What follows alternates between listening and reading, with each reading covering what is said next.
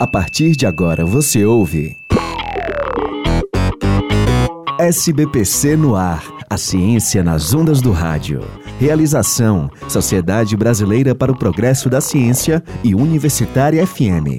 Edição: Caio Mota. Produção e apresentação: Carolina Real.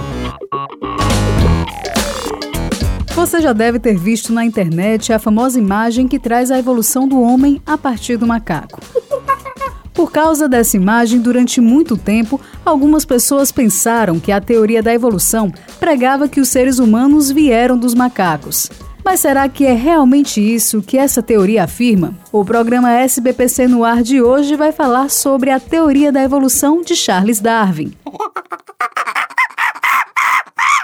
Charles Darwin foi um naturalista inglês que publicou o livro A Origem das Espécies em 1859, fruto de mais de 20 anos de estudo e de uma viagem de quase cinco anos pela América do Sul, África e Oceania. Durante sua viagem, Darwin descobriu os pilares do que seria a sua teoria da evolução.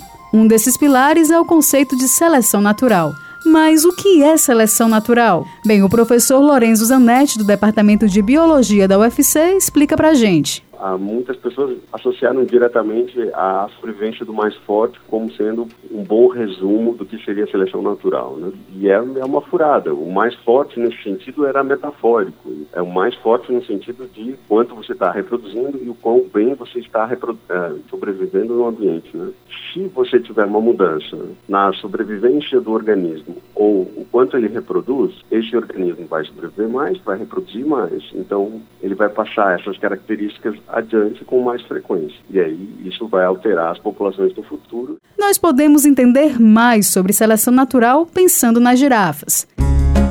Antes existiam girafas de pescoço curto e outras de pescoço longo. Essas girafas de pescoço longo conseguiam alcançar as folhas das árvores mais altas, o que, segundo a teoria de Darwin, fez essas girafas sobreviverem por mais tempo e assim se reproduzirem mais, passando essas características por meio do DNA para outras gerações. Ahá!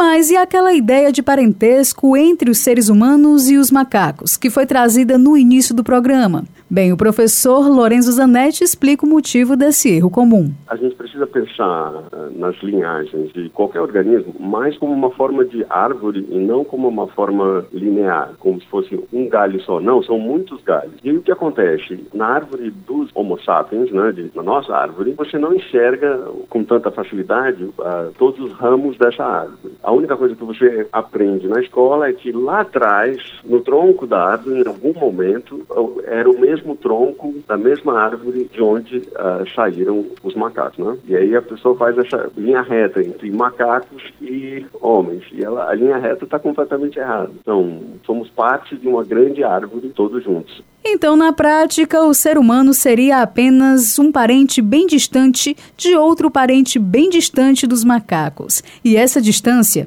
é de milhares de anos.